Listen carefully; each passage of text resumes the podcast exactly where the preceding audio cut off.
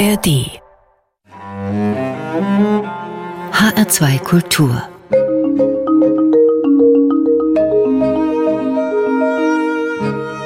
Doppelkopf Heute am Tisch mit Peter Biri. Gastgeberin ist Regina Oehler. Und heute muss ich unseren Gast in HR2 Doppelkopf wirklich gleich doppelt vorstellen. Mir gegenüber sitzt Peter Biri, Philosophieprofessor an der Freien Universität Berlin. Er hat einen philosophischen Bestseller geschrieben, das Buch Handwerk der Freiheit. Mit einem Untertitel, der neugierig macht. Er lautet nämlich über die Entdeckung des eigenen Willens. Und wir werden heute sicher darüber reden, wie das gehen kann, den eigenen Willen entdecken. Ja, und mir gegenüber sitzt auch Pascal Mercier, der Schriftsteller, dessen Bestseller noch ganz andere Auflagenhöhen erreichen. Sein letzter Roman, Nachtzug nach Lissabon, steht seit Monaten auf den Bestsellerlisten und erreicht ein Millionenpublikum. Und dieses Publikum entdeckt jetzt auch seine früheren Romane, Perlmann Schweigen, so hieß der erste Roman von Ihnen, und Der Klavierstimmer. Vor kurzem haben Sie, Pascal Mercier, den Marie-Louise Kaschnitz-Preis bekommen, den die Evangelische Akademie Tutzing alle zwei Jahre vergibt. Und die Akademie schreibt dazu, ihre Romane seien höchst aufregend und wunderbar leicht geschrieben und sie thematisierten die großen, die existenziellen Fragen unseres Lebens, das Sein, den Tod, die Zeit. Wann wurde denn Pascal Mercier bekannter als Peter Biri? Peter Biri. Wann er bekannter wurde? Ja. Seit dem letzten Roman, seit dem Nachtzug nach Lissabon. Vorher kannten sie mich auch als Autor der beiden ersten Romane eben, aber die Breite ist erst durch den Nachtzug gekommen. Für mich haben Pseudonyme immer so ein bisschen was Abenteuerliches auch an sich. Wie sind Sie auf den Namen Pascal Mercier gekommen? Das hat damit zu tun, dass ich den französischen Teil der Schweiz, die Suisse Romande, immer lieber mochte als die deutsche Schweiz, weil es der, der freiere, auch der politisch interessantere und der elegantere Teil der Schweiz ist. Und als ich dann beschloss, ein Pseudonym zu wählen, war es ganz selbstverständlich, dass ich einen Namen aus dieser Gegend wählen würde. Und der Name ist in der französischen Schweiz nichts Besonderes. Den finden Sie mehrfach im Genfer Telefonbuch zum Beispiel. In einem ihrer Romane, im Klavierstimmer, da hat eine der Hauptfiguren ja auch zwei Namen. Die heißt Frédéric Delacroix oder Fritz Bertschi. Und auch da merkt man ja schon, wie mit dem Klang ganze Welten verbunden sind. So ist es. Namen sind ja Wörter, die streng genommen nichts bedeuten, selbst wenn sie ursprünglich Handwerker bedeuteten, wie Müller oder so, bedeuten sie das heute nicht mehr, aber sie haben eine, eine Aura, die Namen, und deshalb ist es auch beim, beim Schreiben von Romanen zum Beispiel so, dass man ganz lange sucht, bis man den Eindruck hat, der Klang, die Atmosphäre, eines Namens passt genau zu der Figur. Und äh, Pascal Mercier ist in dem Sinn auch psychologisch für mich ein anderer Klang des Lebens als der, der richtige Name, der für ein Schweizer Ohr ein sehr biederer, ein sehr hölzerner Name ist, der einen Kontrast zu dem Französischen bildet. Sie sind in Bern geboren, das haben wir noch gar nicht gesagt, unseren ja. Hörerinnen und Hörern.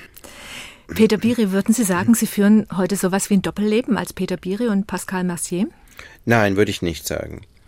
Die beiden Tätigkeiten, die berufliche in der Universität und die schriftstellerische Arbeit, die mobilisieren verschiedene Teile der Persönlichkeit. Der, das Professorenamt hat eher zu tun mit gedanklicher Übersicht, mit Lehrtätigkeit, mit solchen Dingen. Das Schreiben von Literatur betrifft vielmehr den ganzen Menschen. Also es betrifft die ganz emotionale Seite, die Wünsche, die Fantasie, auch die unbewusste Fantasie, die viel tiefere Schichten der Identität, als wenn man entweder eine philosophische Abhandlung schreibt oder das Fach unterrichtet oder sonst wie in der Universität funktionell tätig ist. Es ist sind unterschiedliche Dimensionen der Person, aber als Spaltung oder als Doppelleben erlebe ich das eigentlich nicht. Für mich als Leserin liegen die Welten eigentlich auch gar nicht so weit auseinander, denn wenn ich Ihre philosophischen Bücher, Ihr philosophisches Buch lese, dann erzählen Sie darin eigentlich auch Geschichten. Zum Beispiel die Geschichte, äh, wie wir unseren eigenen Willen entdecken können. Sie verwenden das Wort Wille sehr oft. Was meinen Sie eigentlich genau damit? So wie ich es in dem Buch verwende, meine ich damit einen Wunsch, der handlungswirksam wird. Also wir haben ja viele Wünsche zu jedem Zeitpunkt und aus dieser Vielfalt der Wünsche wird jeweils nur einer handlungswirksam. Das heißt, nur einer setzt uns in Bewegung. Und der Wunsch, wenn er uns in Bewegung setzt, ist dann der Wille. So habe ich dieses Wort. Das klingt jetzt irgendwie ganz einfach. Ist es auch. Aber Sie sprechen ja, also wenn man Ihre Romane liest, gibt es viele Sätze wie zum Beispiel, Du schlossest die Augen, um in deinen Willen zurückzufinden. Da kommt mir der Begriff Wille doch schon auch so vor wie was, das, was uns eigentlich ausmacht, was uns eigentlich antreibt. Ja, also in der Vielfalt der Wünsche, von der ich vorhin gesprochen habe, gibt es auch verschiedene Schichten. Es gibt oberflächlichere, vorübergehende, passagiere Wünsche die nur dem Moment gelten oder der nächsten halben Stunde. Und es gibt Wünsche, die längerfristig sind. Und es gibt darunter dann die Wünsche, die uns definieren, die unsere seelische Identität ausmachen. Und die Stelle, von der Sie sprechen, die redet jetzt von einem Wunsch der tieferen Art. Also in den Willen, in den eigenen Willen zurückfinden heißt so etwas wie sich besinnen auf die zentralen langfristigen Elemente der Wunschinnenwelt. So ist das gemeint. Trotzdem ist die Auskunft, die ich vorhin gegeben habe, gilt auch hier. Auch der in den eigenen Willen zurückfinden heißt, zu den Wünschen oder in die Wünsche zurückfinden, die uns aufs Ganze langfristig gesehen in Bewegung setzen, statt nur beim Gang zum Supermarkt. Und was haben wir für ein Handwerkzeug, um diese Wünsche wirklich zu finden, um, um uns klar zu werden über diese Wünsche?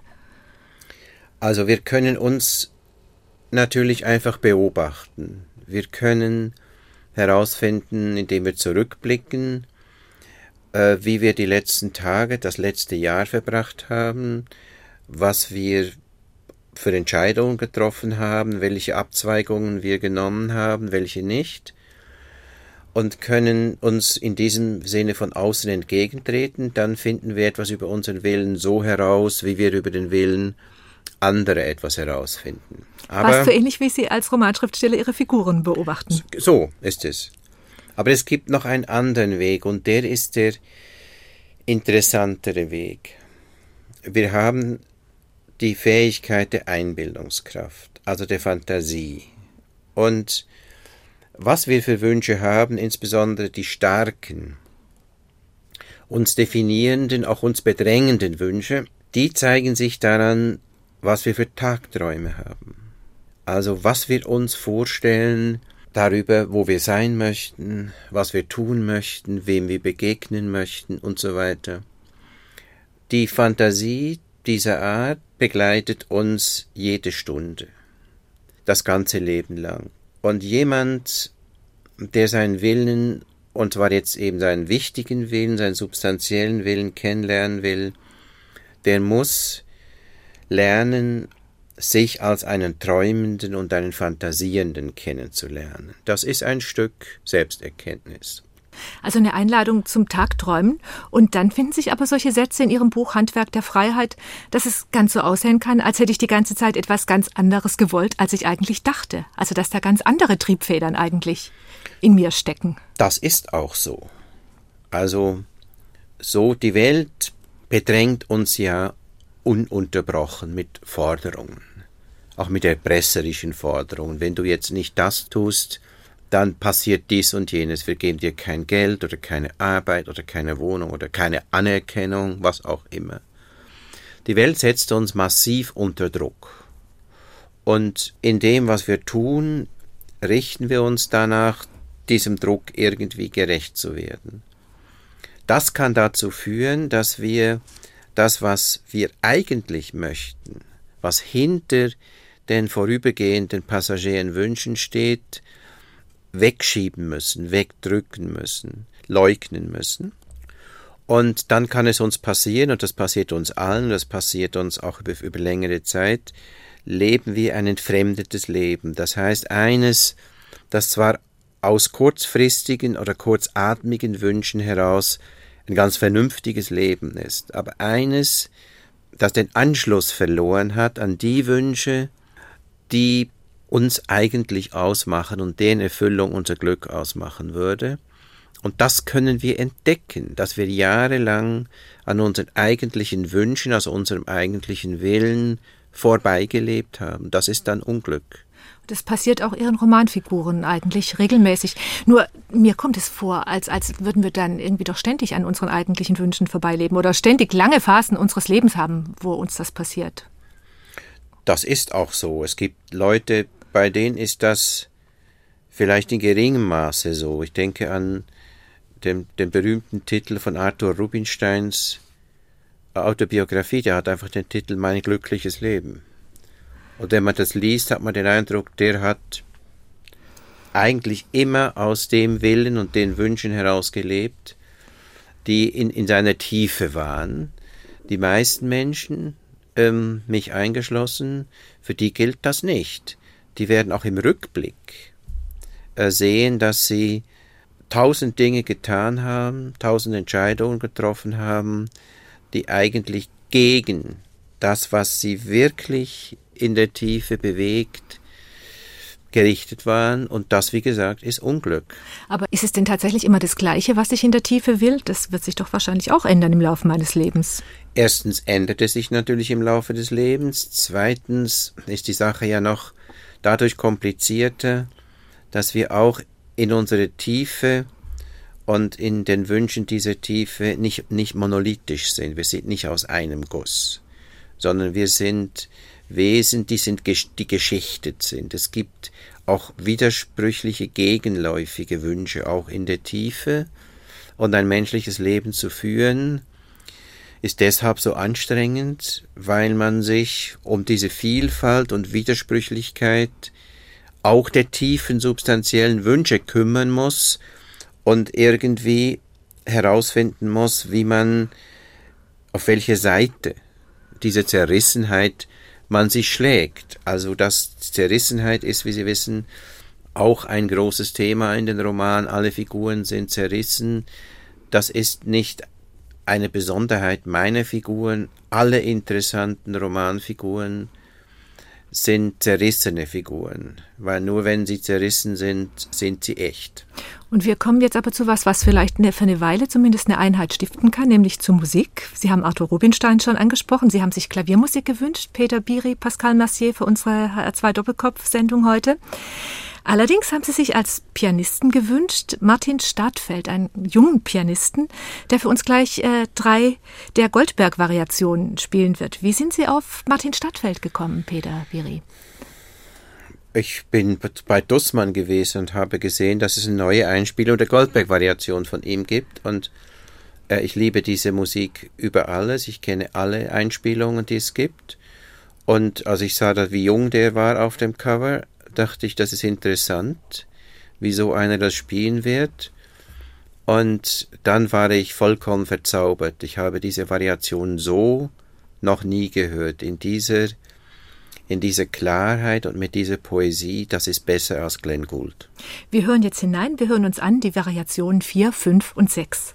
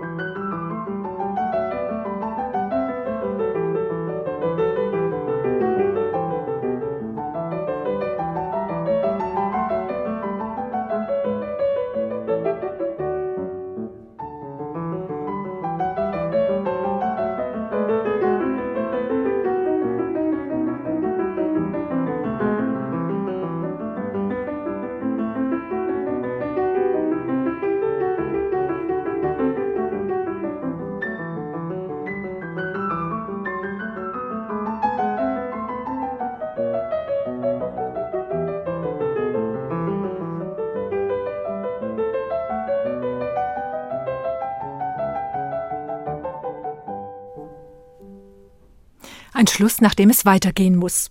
Martin Stadtfeld spielt die Goldberg-Variationen von Johann Sebastian Bach. Sie hören HR2 Doppelkopf. Gast im Studio ist der Philosoph Peter Biri, der in Berlin Sprachphilosophie und analytische Philosophie lehrt und der unter dem Pseudonym Pascal Mercier als Schriftsteller Erfolge feiert. Herr Biri, Sie leben als Berner in Berlin und ich würde gerne zurückkommen jetzt zu Ihren Wurzeln. Sie sind in Bern geboren, 1944. Mhm. Wie war die Atmosphäre Ihrer Kindheit? Wie sind Sie groß geworden? Wo sind Sie groß geworden? Also ich bin in einem Vorort von Bern groß geworden. Das war eine Zeit, in der alles viel karger, langsamer und weniger grell war als heute. Und ich habe damals das etwas langsame und ein bisschen graue eigentlich unangenehm empfunden. Heute sehe ich das ganz anders. Ich ertappe mich dabei, dass ich, wenn ich nach Bern gehe, insgeheim hoffe, die damalige Stadt wiederzufinden, wo es viel weniger grelle Reklamen gibt, wo es weniger schnell ist, wo es keine Computer gibt, wo es keine Handys gibt. Ähm, ich hätte lieber im 19. Jahrhundert gelebt, aber das nur nebenbei. Und es war eigentlich angenehm damals ähm, in dieser Stadt. Ich bin in sehr gute Schulen gegangen. Insbesondere ähm, bin ich in ein sehr gutes humanistisches Gymnasium gegangen, dem ich eigentlich so viel verdanke wie keine Institution, die ich dann habe kennenlernen können. Es war mhm. eine sehr anspruchsvolle Schule, äh, man ging von acht bis zwölf und zwei bis sechs in die Schule. Das war zwar da das jeden Tag so. Äh, man wurde in 13 Fächern im, in, im Abitur geprüft und man musste wirklich sehr hart arbeiten, aber ich hatte wunderbare Lehrer, die Sprachlehrer vor allen Dingen, aber auch andere. Und man wurde zu jemandem gemacht, wenn ich es so ausdrücken kann, der sich für viele Universa, Universa des Wissens interessieren konnte. Und das, das war die Schule. Und insofern, ohne dass ich es glorifizieren will, war es eigentlich eine ziemlich gute Zeit. Mhm. Sie haben ja den Marie-Louise Kaschnitz-Preis verliehen bekommen und in der Dankesrede, da sprechen Sie allerdings auch von dem Geruch von Angst, den Sie vom ersten Tag an eingeatmet hätten, auch in der Schule. Also es war doch nicht nur so eine leichte Zeit. Nein, es war nicht nur eine leichte Zeit, es war schon auch Angst. Es gab insbesondere den einen oder anderen Lehrer, der einem das Gefühl gab, nie zu genügen. Das gab es auch. Es war in dem Sinn schon eine gemischte Erfahrung. Äh, die, die Geschichte, die ich dort erzähle, ist einfach ein Segment aus dem, äh, was ich erlebt habe. Aber das gab es schon auch und ich habe zum Beispiel in meiner Lehrtätigkeit, und ich bin ja inzwischen ja 35 Jahre auch als Lehrer tätig, als oberste Maxime gehabt, nichts zu tun, zu sagen, auch nicht mit einem Gesichtsausdruck, dass irgendein Studenten oder eine Studentin Angst machen könnte.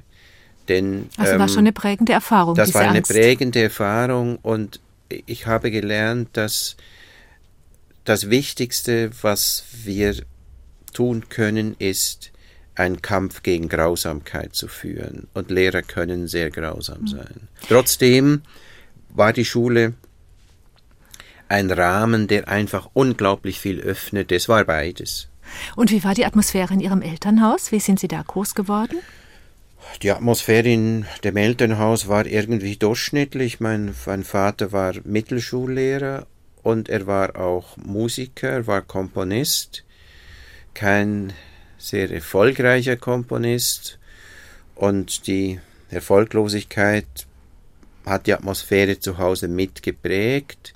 Das ist ein Thema, das ich in meinem zweiten Roman ausgesponnen habe. Im Klavierstimme, da gibt es dann doch auch eine Menge eine Menge Autobiografisches dann auch. Da gibt es, ja, der, die Figur des Klavierstimmers hat sonst mit meinem Vater nichts zu tun, der war ganz anders. Aber was ich kenne, ist die Atmosphäre, dass jemand sein Leben und sein Glück davon abhängig macht, ob die anderen applaudieren oder nicht.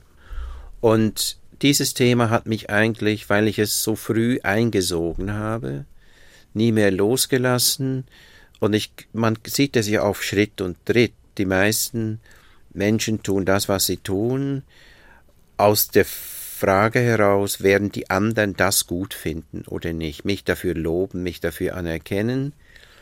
Und ich bin, je länger, je älter ich werde, desto mehr der Überzeugung, dass das das wirkliche Gift ist, das unser Leben zerstört und dass es darum geht, eine Selbstständigkeit, eine Selbstbestimmung zu erreichen, die vom Blick der anderen unabhängig ist. Und wie erleben Sie das dann, wenn Sie als Pascal Mercier plötzlich so viel Anerkennung, so viel Lob, so viel Aufmerksamkeit, so viel Ruhm bekommen? Ich erlebe es ziemlich kompliziert, um die Wahrheit zu sagen. Es wäre albern zu sagen, dass das nicht angenehme Seiten hat, natürlich. Doch auch gut, sicher. Ja, es hat angenehme Seiten und wenn ein Buch die Menschen erreicht und sie das auch sagen, so ist das, so ist das schön. Trotzdem ist es mir lieber, wenn ich mein Leben im Verborgenen leben kann. Und ich richte es so ein, dass ich auf der einen Seite natürlich dem nicht ausweiche, was jetzt von außen auf mich zukommt. Ich versuche das auch gut zu machen, auch so zu machen, dass es nicht eine bloße Routine ist, sondern dass es authentisch, eine authentische Reaktion auf die anderen ist, aber ich behalte mir ein Territorium, eine Provinz in mir selber vor, wo das alles überhaupt nicht hineindringt. Also ich lebe mit mir selber nicht als einer, der erfolgreiche Bücher geschrieben hat. Das habe ich mir vorgenommen und das klappt eigentlich auch ganz gut. Das kann man auch durchhalten, das können Sie auch durchhalten. Ja.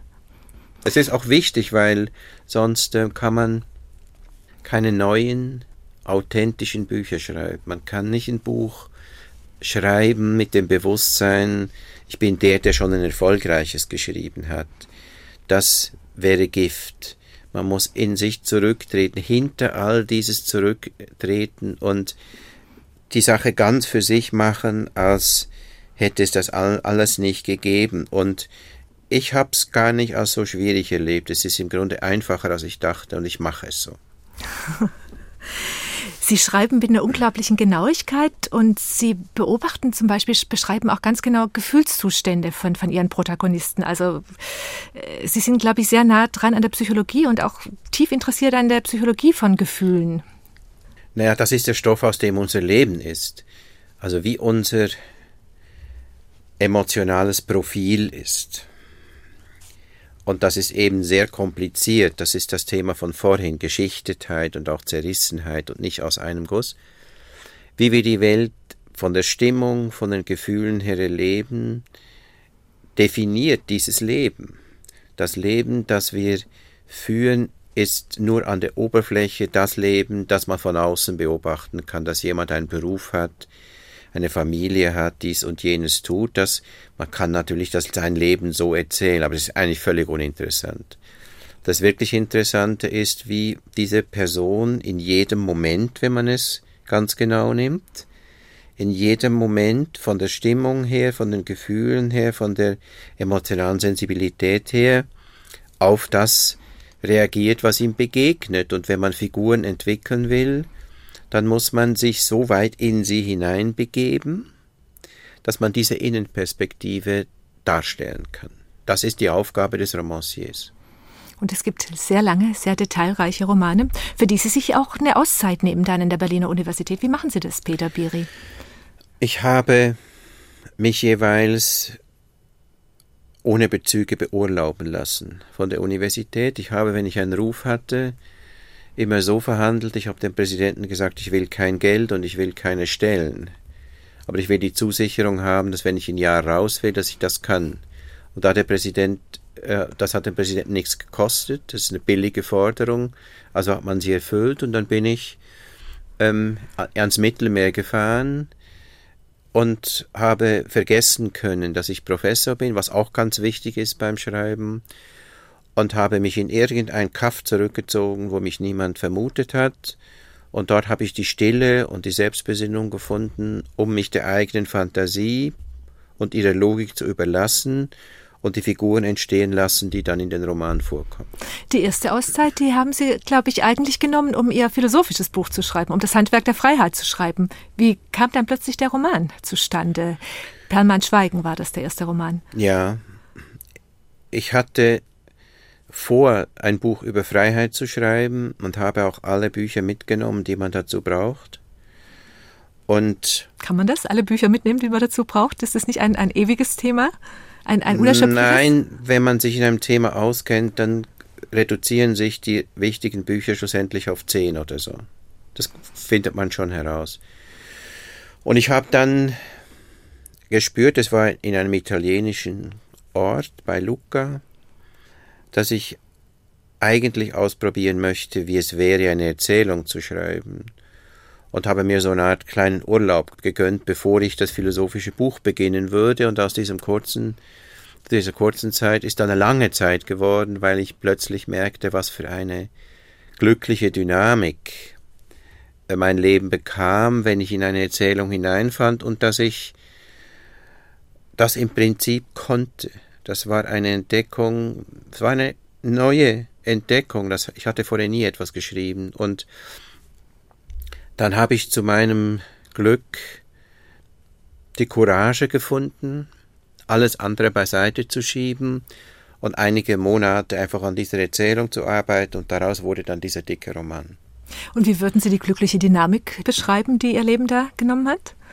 Die glückliche Dynamik war, dass ich äh, lernte, was es an Fantasie in mir gab. Das ist das Thema, das wir vorhin im Gespräch hatten. Ich habe entdeckt, was da in mir alles darauf wartet, zur Sprache zu kommen. Und ein Stück unseres Glücks besteht darin, dass wir eine eigene Stimme finden, unsere ganz besondere Stimme. Und das Schreiben eines Romans ist einfach eine besonders klare Form dieses Wunsches, denn man spricht über Themen, über Figuren, über Gefühle, die in einem drin sind, die einem bedrängen, die einem ausmachen, und man bringt sie zur Artikulation. Und wenn Sie die Erfahrung machen, dass Sie auf diese Weise sich selber zur Sprache bringen können, im wortwörtlichen Sinn, dann ist das eine Erfahrung von enormer Befreiung, von Freiheit. Und das ist das Glück. In Ihrem Roman Nachtzug nach Lissabon, da spielt Portugal und das Portugiesische eine Schlüsselrolle. Und auch die portugiesische Pianistin Maria João Pires kommt darin vor. Was haben Sie für eine besondere Beziehung zu, zu Portugal, zu Lissabon und auch zu Maria João Pires? Frau Pires ist die beste Mozart-Interpretin, die ich kenne die Mozart-Sonaten, Einspielung, die sie gemacht hat, überstrahlt meines Erachtens einfach alles. Gilt auch für einige Sachen von Bach, es gilt auch für Schumann und es gilt für Chopin. Sie ist einfach eine, eine Pianistin, die, die die Töne spielt, als seien sie vollkommen durchsichtige, reine Wassertropfen. Und ähm, dieses Spiel ähm, liebe ich sehr. Außerdem ist sie als Persönlichkeit einfach sehr eindrucksvoll, bescheiden und eindrucksvoll. Ist der gleiche Jahrgang wie Sie, Peter Biri, ja. habe ich festgestellt, ja? Portugal, das hat damit zu tun, dass ich viele Jahre lang ein, ein Leser von, von Fernando Pessoa war, dem großen portugiesischen Dichter, der in der Geschichte der Literatur eine ganz eigene Kategorie ist, weil er der einzige Dichter ist, den ich kenne, der Prosa schreibt, als sei es ein Gedicht. Und außerdem in jedem Satz eine gedankliche Tiefe erreicht und eine gedankliche Dichte, wie man sie sonst nirgendwo antrifft. Und ich habe den viele, viele Jahre gelesen. Ich habe dann auch äh, genügend Portugiesisch passiv gelernt, um das lesen zu können. Und als ich anfing, den Roman zu schreiben, hatte das damit zu tun, dass ich eine bestimmte Art von philosophischer Reflexion in dem Buch drin haben wollte. Und als ich anfing, nach der Sprache, dem Klang und dem Rhythmus zu suchen, der diesen Reflexionen angemessen wäre, entdeckte ich, dass das viel mit dem Klang von, von Pessoa zu tun hatte. Das ist der eine Bezug zu Portugal. Der andere ist, ähm, dass die die, die Melodiosität des Portugiesischen einfach wunderbar ist. Das ist so eine Äußerung wie, ich, ich, ich liebe diese Musik. Und der dritte Grund ist, dass der Roman das Thema der politischen Resistance, drin haben sollte.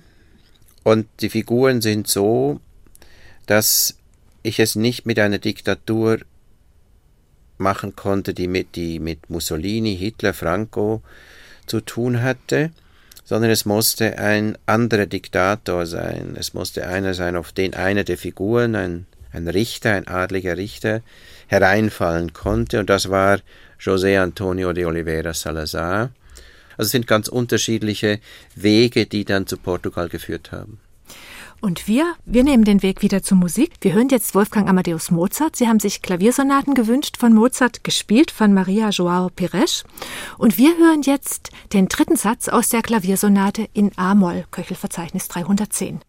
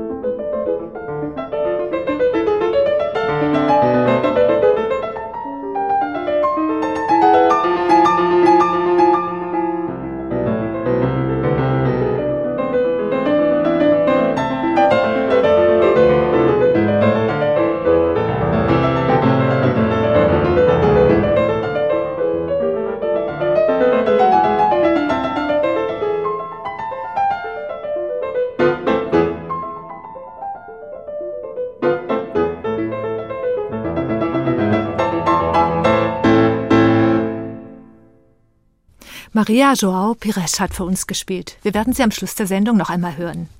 Zu Gast in HR2 Doppelkopf ist heute der Schriftsteller Pascal Mercier, der eigentlich Peter Biri heißt. Gastgeberin ist Regina Oehler. Peter Biri als Philosoph beziehen Sie seit Jahren Stellung zu der Frage, ob wir Menschen denn einen freien Willen haben und ob die Hirnforscher in der Lage sind, uns diesen freien Willen als Illusion abzusprechen. Sie haben, bevor Sie nach Berlin kamen, in Bielefeld am Zentrum für interdisziplinäre Forschung die Forschergruppe Mind and Brain geleitet. Sie haben den Forschungsschwerpunkt Kognition und Gehirn mitbegründet innerhalb der deutschen Forschungsgemeinschaft. Sie haben sich also intensiv eingesetzt für einen Dialog zwischen Neurowissenschaftlern und Philosophen. Was ist Ihnen denn wichtig an diesem Dialog? Warum ist dieser Dialog wichtig? Der Dialog ist wichtig, weil er eine Frage betrifft, die uns alle beschäftigt. Die Frage lautet, in welcher Beziehung stehen die Dinge, die wir in der Sprache des Körpers über uns sagen, zu den Dingen, die wir in der Sprache des Geistes über uns sagen. Wir beschreiben uns ja als auf der einen Seite als biologische Systeme, die auch ein Gehirn haben. Man kann die biologische Feinmechanik dieses Systems erforschen die elektrischen Verhältnisse, die chemischen Verhältnisse bis hinunter zu den atomaren Verhältnissen.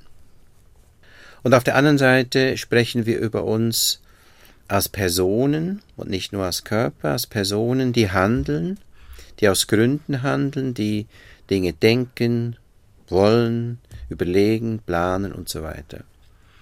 Und es gehört, seit es die Philosophie gibt, gehört es zu unserem Bedürfnis der Selbstverständigung zu wissen, wie diese beiden Bilder, das materiell-biologische Bild von uns und das psychologische Bild von uns, wie die eigentlich zusammenhängen. Und das war das Thema dieser Forschungsgruppe und dieses Forschungsprojekts bei der Deutschen Forschungsgemeinschaft. Das ist ein sehr schwieriges Thema. Es ist ein gutes Beispiel dafür, warum es ohne Philosophie nicht geht. Und was läuft falsch bei der Debatte um den freien Willen? Das Wichtigste, was falsch läuft, ist, dass diejenigen Kollegen, ganz herausragende Neurobiologen im Übrigen, die glauben, dass was sie entdecken die Freiheit des Willens gefährdet, sich zu wenig Gedanken darüber machen, was sie mit dem Begriff der Freiheit eigentlich meinen. Wenn man sagt, wir haben entdeckt, dass im Gehirn Dinge passieren, die uns darüber belehren, dass wir entgegen unserer Annahme nicht frei sind, dann ist das eine Aussage, die so lange keinen wirklichen Gehalt hat, als man genau sagt, welche Freiheit soll denn da in Gefahr geraten sein. Und wenn man sich dann anguckt, was implizit an Verständnis von Freiheit im Spiel ist bei den Kollegen, da merkt man, dass die Freiheit, die sie gefährdet sehen, eine ist, die gedanklich gar nicht stimmig gedacht werden kann, und die außerdem eine wäre, die wir uns gar nicht wünschen könnten, nämlich die Freiheit als Willkürlichkeit des Entscheidens und Tuns, das nichts mit unserer Lebensgeschichte zu tun hat. Was wir eigentlich aber wünschen, ist, dass wir frei sind in einem Sinn, in dem das, was wir denken, tun, entscheiden, durchaus eine Kontinuität hat mit dem, wie unsere Identität gewesen ist. Dass also diese Freiheit eine bedingte Freiheit ist. Das ist im, im Prinzip das, was schiefläuft, eine zu wenig ausdrückliche Beschäftigung mit der Idee der Freiheit und darin ist die Philosophie eben ziemlich gut. Ist nicht aber auch ein Fehler, der gemacht wird, dass Begriffe äh, auf, auf eine Ebene angewendet werden, wo die eigentlich nichts zu suchen haben? Also wenn ich schaue, was passiert, alles an wunderbaren, raffinierten Vorgängen an der Synapse, dass ich dann da den Begriff Freiheit plötzlich auf diese Ebene bringe, wo man dann vielleicht auch nicht genau ja. weiß, was würde das bedeuten. Das ist eine andere Sache, die schief läuft. Der Begriff der Freiheit gehört auf die Ebene, auf dem ganze Personen etwas entscheiden und tun und wollen. Wenn man nun in die Person hineingeht, in das System, und einen Teil dieses Systems betrachtet, zum Beispiel das Gehirn oder sogar noch Teile dieses Systems, und man redet dann mit denselben Begriffen, die eigentlich in die Sphäre der Person gehören, über diese Teile, dann ist plötzlich die Rede davon, dass das Gehirn etwas entscheidet oder meinetwegen sogar Zellverbände etwas entscheiden, wollen und so weiter. Und dann entsteht eine gedanklich verwirrte, leere Art des Redens, weil plötzlich werden Teile von uns zu kleinen Personen, stilisiert zu Homunculi. Und das ist ein ziemlicher Aberglaube. Das ist eine zweite Sache, die schiefläuft. Jetzt muss ich aber doch noch mal einen spektakulären Ausdruck nehmen, der mir immer wieder auffiel in Ihrem Buch Handwerk der Freiheit. Da sprechen Sie, Peter Biri, auch von Willenskitsch. Was ist das denn, Willenskitsch? Willenskitsch ist ein nicht authentischer Wille. Also Kitsch ist ja ein kompliziertes Wort, ein erstaunlich wenig aufgeklärtes Wort. Aber ein Element in Kitsch ist das Klischeehafte von mhm. kitschigen Geschichten, Abbildungen, Darstellungen und so weiter. Und ein kitschiger Wille, so wie ich das in dem Buch kurz angeschnitten habe, ist ein Wille, der ein entfremdeter Wille. Er ist nicht authentisch, er ist gar nicht wirklich meiner, sondern ich habe ihn abgekupfert.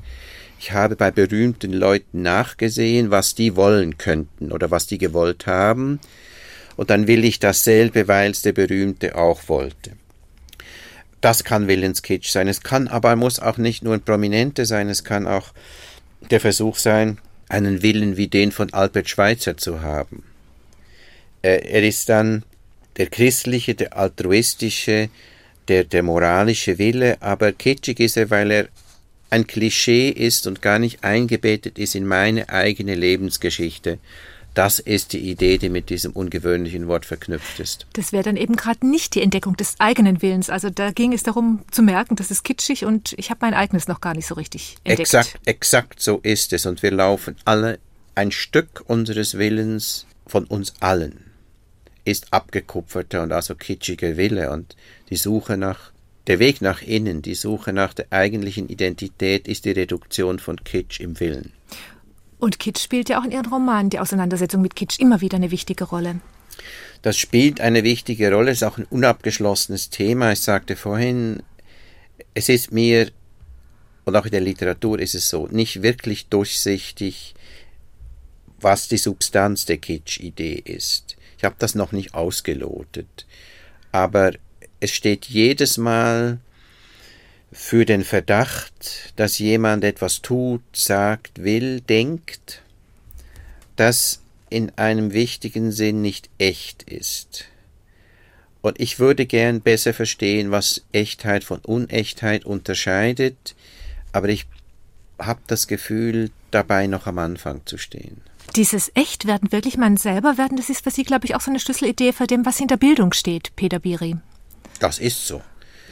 Also wenn wir von einem reichen Begriff von Bildung sprechen, der so wie er in der Tradition war und nicht von irgendeinem lächerlichen Fitness für die Zukunft Quatsch, dann hat Bildung damit zu tun, dass eine Person sich kennenlernt dass eine Person sich immer besser versteht. In ihrem, in ihrem Erleben, ihrem Tun, ihrem Wollen.